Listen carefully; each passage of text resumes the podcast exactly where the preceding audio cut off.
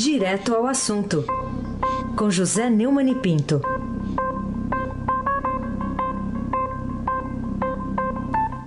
Oi, Neumani, bom dia. Bom dia, Raíssa Mabac. Bom dia, Camila Tulinski. Muito bom dia. Bom dia, Almirante Nelson Volter. Quase no rebaixamento, Almirante. Estamos chegando lá. Bom dia, Moacir Evangelista. Bom dia, Manuel Bonfim. Bom dia, ouvinte da Rádio Eldorado 107.3 FM, Raíssa Mabac, ancorando. Vamos lá, José Neumann e Pinto. Você que adora uma quadrilha. Refiro-me aqui à, à dança, né? Quadrilha. Quadrilha, você sabe o que eu estou falando, né? É, alguém nos três poderes da República, você acha que alguém escapou nesses últimos dias da, dessa maldição da friboi na política brasileira? Bom, Raíssa, eu gosto da quadrilha lá do São João de Campina Grande, né? E gosto do Quadrilha, o poema maravilhoso de Carlos Drummond de Andrade. Bom, bom. A entrada bom. da quadrilha dos Batista, lá de Anápolis, no noticiário político, desde o dia 17 de maio, quando Joesley Batista, o principal tranchão do grupo JF, visitou o presidente Michel Temer no porão do Palácio do Jaburu, acabou por revelar aí um verdadeiro desabamento de reputações, né? revelando muitos podres que estavam aí submersos, né? Mesmo depois da chamada delação do fim do mundo, né? Que organizada pelos 78 executivos e ex-executivos do Odebrecht. Primeira vítima dessa, dessa demolição foi o Temer, né? Ele já havia citado nas delações, sido citado nas delações lá da Odebrecht. E também se comportou de forma muito permissiva com os seus ministros, é, oito, nove, dois dos quais da intimidade dele lá no terceiro palácio do Planalto, no terceiro andar. Né? Agora, é, já parecia ponto pacífico que ele não seria atingido por investigação policial nenhuma, por nenhuma acusação do Ministério Público, nem por condenação judicial, porque ele só pode ser incriminado por delitos cometidos no exercício da presidência da República. Aí ele cometeu aquele negócio que eu acho que está muito comum hoje no Brasil, que é aquela fábula do sapo e do escorpião, né?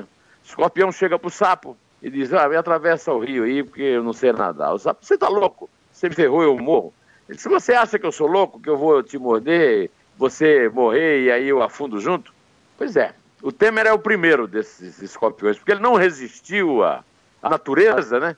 Quando ele, o, o escorpião ferrou o sapo, o sapo afundou, disse, você é louco, vai morrer, cara. Ele não vai fazer nada contra a minha natureza. Não passava pela cabeça de ninguém, diante da situação é, política, da necessidade de confiabilidade para tirar a economia do buraco, o, o Temer fosse dar razões para que suspeitasse dele de ter cometido crime no exercício de sua curta presidência de dois anos. Então, aquela visita de Joés, desde que o Globo revelou, através do colunista Lauro Lisboa, pegou todo mundo de surpresa, pois nada justifica isso, a não ser a certeza absoluta da, da impunidade e a total é, desprezo pela inteligência nossa. Mas aconteceu uma delação premiada dos acionistas e executivos do Grupo JF, uma ação programada da Polícia Federal, do Ministério Público Federal, e deles ele foi flagrado, Temer, ouvindo um delinquente, confesso, acusado em cinco operações policiais, escrevendo uma série de delitos, que levantam suspeitas claríssimas de crimes cometidos de corrupção passiva. Em vez de negar isso, em vez de mostrar ponto por ponto que, que havia de erro nas acusações, o presidente resolveu questionar a qualidade do som, essas coisas, né? É, agora, meu amigo Reis, o que é que apareceu? Apareceu a revista Veja é, noticiando que a, a, a, uma informação, altamente explosiva que o, a Agência Brasileira de Informações, a, BIM, que é o SNI aí da democracia, é, foi encarregada, e quem chefia é o general Etchegóin, que é subordinado ao presidente da República, para encontrar um, algum deslize. Né? Lembra daquela música do Oliver Massadas, que o, o, do Fagner, o, o Fagner cantava? Isso, né? Para encontrar algum deslize na biografia de Luiz Edson Fachin. Acontece o seguinte, o Faquin é, aceitou os termos da delação premiada da JF, do grupo JF, que por sua vez também foram abençoados pelo Rodrigo Janot, e por isso os dois estão na, na, na mira aí do, do Michel Temer e da presidência. Por quê? Foi, foi dada uma premiação excessiva. Então, da mesma forma que a população brasileira está indignada com a descoberta de que o nosso Temer delinquiu, também não há ninguém, praticamente ninguém, que aprove os prêmios excessivos que o pessoal da, da, da JBS recebeu para fazer, fazer parte dessa ação programada é, da Polícia Federal. Tá certo, Raíssa Abac? Você concorda comigo? Raíssa Abdul Bak? Certamente. Agora tem que investigar isso aí, né? Porque não pode ficar pairar no ar.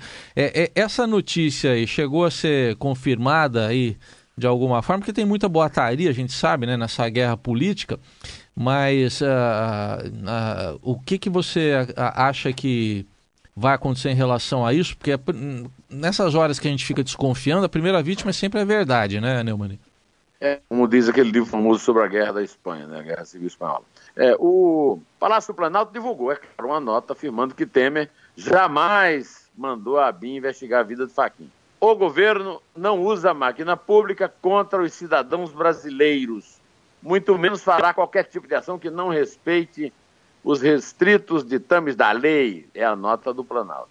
A revista Veja, que publicou a notícia na capa com o Temer armado para a guerra, identificou a fonte como auxiliar do presidente, aspas, pediu para se manter no anonimato porque não está autorizado a falar publicamente sobre o assunto. Rapaz, como decaiu o português impresso na Veja na imprensa brasileira, mas que frase mal escrita. A presidente do Supremo Tribunal Federal, Carmen Lúcia, não parece convencida disso não. E também soltou uma nota e disse, olha, é inadmissível a prática de gravíssimo crime contra o Supremo Tribunal Federal, se confirmada a informação divulgada pela Veja, claro. De acordo com Lúcia, a prática é própria das ditaduras e mais danosa se realizada contra a responsável atuação de um juiz. É, o outro alvo, mas que até agora ninguém falou nada de pesquisa contra ele, é o Procurador-Geral da República. E o Rodrigo Janot também divulgou uma nota em que afirmou, ao se confirmar tal atentado aos poderes da República e ao Estado de Direito, ter-se-ia mais um infeliz episódio da grave crise de representatividade pela qual passa o país. Segundo ele, em vez de, de fortalecer a democracia com iniciativas condizentes com os anseios brasileiros, adotam-se práticas de exceção. E eu estou lendo aqui na primeira página dos jornais e vou pedir licença para ler a, a chamada do Estadão para uma matéria de Breno Pires, da sucursal de Brasília, que está na página A8 do Estadão hoje. E a chamada da primeira página diz o seguinte: o ministro Gilmar Mendes criticou ontem a possibilidade de a Agência Brasileira de Inteligência ter investigado o também ministro do STF, Edson Fachin. Agora eu vou abrir aspas para o nosso presidente do Tribunal Superior Eleitoral, Gilmar Mendes. A tentativa de intimidação de qualquer membro do Judiciário é lamentável e deve ser veementemente combatida. Ora, se Gilmar Mendes, que é amigão lá do Temer, que acaba de livrar a cara do Temer lá no Tribunal Superior Eleitoral, admite a possibilidade é, da ABIN tá, estar realmente procurando é, é, pelo em ovo, detalhes na vida do nosso é, é, Luiz Edson Fachin, não vou ser eu que vou acreditar nessa notazinha, aliás, muito pífia, muito, nada assertiva né, do, do, do Palácio do Planalto. Na verdade, o, o, o Heisen, todos eles tem alguma razão, mas ninguém tem a razão toda. Temer acaba de ser absolvido por 4 a 3 no Tribunal Superior Eleitoral, saiu ileso, morrendo de rir, aparece, aliás, quem riu mais foi Gilmar Mendes, né? uma gargalhada na primeira página da Folha, domingo, que é um verdadeiro cuspe na nossa cara, né? Ele diversa ao responder as acusações que são feitas. Ele não explica nada e tal. E agora também é, ficou, né, uh, essa, esse, esse essa dúvida. Agora, eu, acabamos de dizer que a mesma unanimidade popular que reprova Temer também não aceita o perdão geral dado pelo Ministério Público e pelo Ministério Público Federal e pela Polícia Federal aos criminosos confessos da, da JBS. Agora, o, o você se lembra que há algum tempo eu falei aí, eu, eu li até uma nota do colega Jorge Moreno do Globo, dizendo que o relator lá da, da Lava Jato no, no STF, o Faquim, também não desmentiu categoricamente os xixos do, lá do, dos corredores e gabinetes do Congresso, que narram suas visitas a senadores para aprovar a sua indicação o Supremo, na companhia de um dos delatores premiados em excesso, Ricardo Saldo. Se todos os ministros do STF repetiram o mesmo périplo, cada vez que foi indicado, todos também deveriam vir a público se explicar. Não cabia presidente Carmen Lúcia tapar com a peneira da ditadura, né? Sempre você recorre à ditadura, a ditadura está sempre explicando alguma coisa, está sempre defendendo alguém. Porque, na verdade, o que a ministra não conseguiu nem se referir na nota dela é que o acordo feito com os delatores foi benéfico demais para eles, sim, e há mistério demais no episódio que não comporta falta de transparência. Disse que os irmãos batistas foram ameaçados de morte. O Ministério Público Federal e a Polícia Federal têm obrigação já que eles concederam uma fuga protegida para o exterior, de apresentar alguma evidência dessas ameaças. Aliás, é, é, essa, tentativa, essa ida para Nova York para se proteger de possíveis agressores, é, ela precisa ser explicada com identificação, a prisão dos, das pessoas que ameaçaram. Cadê? O Joesley teve a ousadia de gravar a maior autoridade do país, mas não gravou os caras que o ameaçam, que ameaçaram a sua vida, da sua família. Olha, para que a justiça seja feita, Raiz, é preciso pôr essas conversas todas a limpo, sem continuar escondendo as verdadeiras motivações dela. Antes de flagrado, o Temer disse que quem, como ele, foi secretário de Segurança de São Paulo e presidente da Câmara dos Deputados, não pode ser acusado de ser ingênuo. Agora, a, única justificativa que disse em entrevista para explicar as causas e circunstâncias de sua conversa suspeita no Palácio foi ingenuidade. Está na hora de esclarecer tudo, partindo de um pressuposto comum. Não há ingênuo nenhum nessa presepada toda. Da mesma forma, as outras personagens citadas não são ingênuas, nem podem se fingir de quadros de São Jorge em prostíbulo. Eu sempre falei aqui em quadro de Cristo, mas o presidente do Tribunal Superior Eleitoral, Gilmar Mendes, falou em São Jorge. Não é, olha, nesse prostíbulo não tem quadro na parede, não. Não é quadro de santo que tem, não. O que tem lá, o Heisen, é cartaz, são cartazes de procura, viu? Pelo menos 200 milhões de brasileiros são honestos o suficiente para governar. Vamos acabar com esse papo furado de que é, o Temer não é substituído, substituído porque falta um brasileiro honesto para substituí-lo. Isso não é verdade, isso é uma acusação grave que não se comprova. Raissem Abdul Baki. Pois é, e tem que ir atrás quem ameaçou a família Batista aí. Tem, tem que ir atrás, prender. Se ameaçou, não é isso? Não pode ficar impune, né? Bom, é um criminoso solto aí por quê? É, lógico. Quer dizer, ameaçou... os batistas ganham o benefício da impunidade e os caras que os ameaçam de morte também ganham Também ganham, é por extensão. Bom, mas a, a retaliação, Neumann, do governo federal pode ter ocorrido em outras áreas aí sob o controle do Poder Executivo? Olha, no fim de semana, o Estadão publicou que o ministro do Supremo Tribunal Federal, Luiz Roberto Barroso, disse que o Estado brasileiro é rancoroso e vingativo e que, em sua opinião, o JBS tende a sofrer retaliação desde que o Joesley denunciou Temer de participar do esquema de corrupção. Ninguém tem dúvida de que a JBS vai virar terra arrasada. Já está lá a Polícia Federal, a Receita Federal, a CVM, né, que é a Comissão de Valores Imobiliários. De repente, todo mundo descobriu a JBS. É um Estado rancoroso e vingativo. Portanto, a gente tem que diminuir esse Estado já que não pode se livrar dele, é o que disse em seminário no Tribunal de Justiça do Rio o ministro carioca Luiz Barroso. E ele tem razão.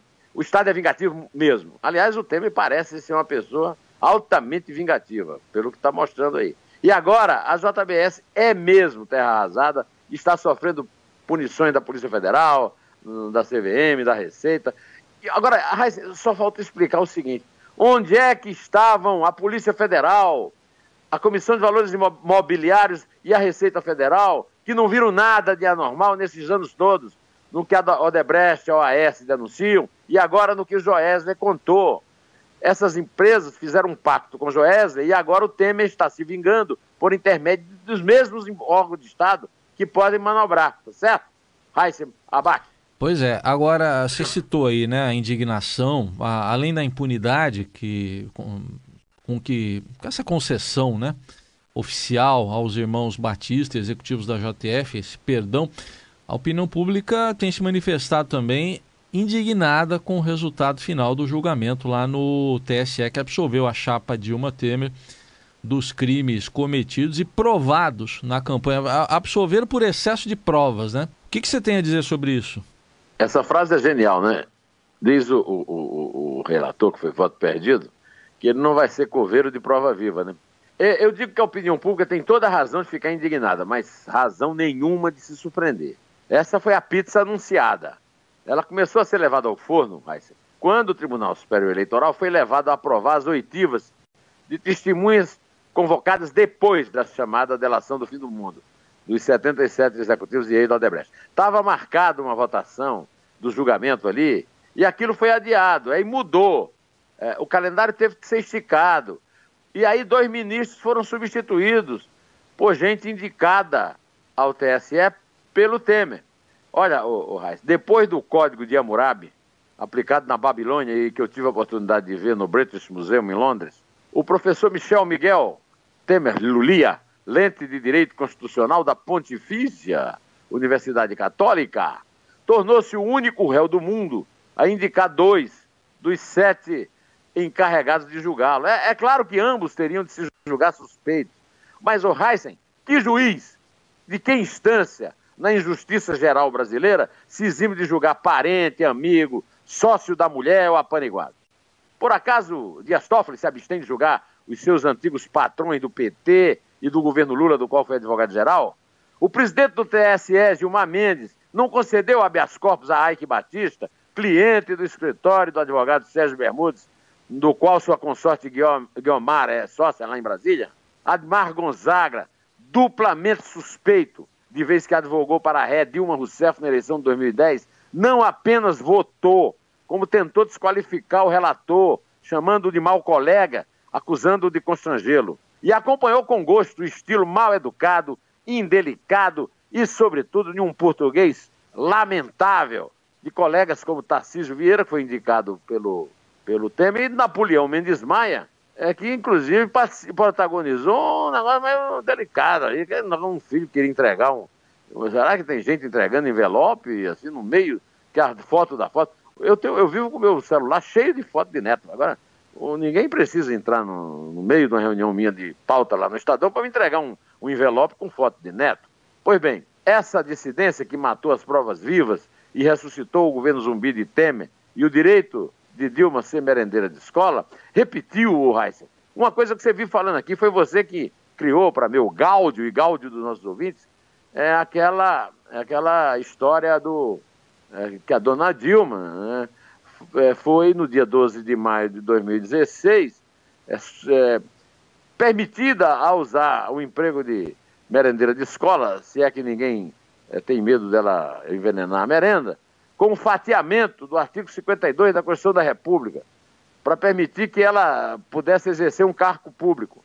Isso aí é, é Zaco Estripador, eu disse. E você disse mais, só se for a pau juvenal, é, que foi usado pelo então presidente do Senado, Renan Calheiros, e pelo presidente do Supremo, Ricardo Lewandowski.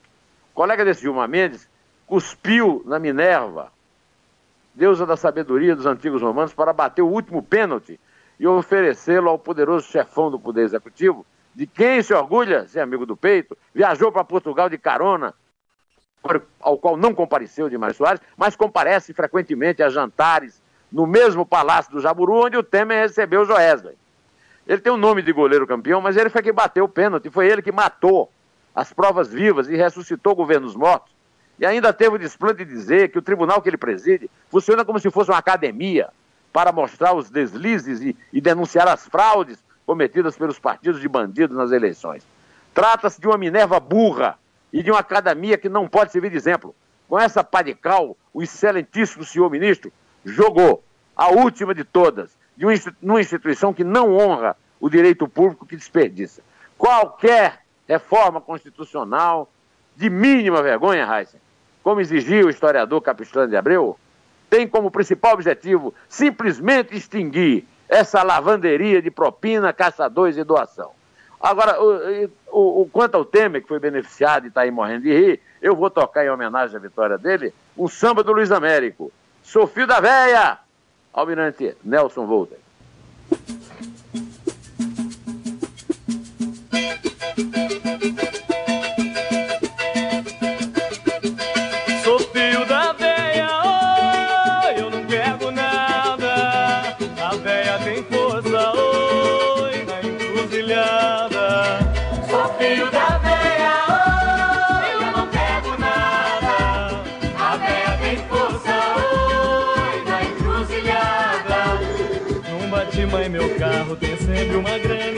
De montão. Tô sempre E que é corpo fechado, é isso? Ah, o, o Heisen, a tua velha tem força na encruzilhada? Opa. A minha não tem, não. O co- co- co- co- Basta ver, o, basta ver o desempenho do Flamengo no É, campeonato. aliás, o Flamengo tá forte também. Teve até um despênalti ontem, né? Pelo amor de Hein? Deus. Pelo é, amor de é, Deus. Era o o Nelson tá dizendo que não foi. Agora tem o pênalti e aí eu tenho o despênalti. Isso é nova. Só, só com o Flamengo. Só com o Flamengo. Vamos lá. Você quer contar isso? Eu quero que você comece contando pelo 3, né? Pelo 3. Pelo 3, número de gols. Número de gols do Palmeiras, no Palmeiras? Fluminense. Então, seja feita a vossa vontade. É 3, É 2. é 1. Um. Inter. Venço e não sou vencido aqui nesse reino ou em qualquer lugar. Zóio de inveja de boi mandingueiro, a véia levou pro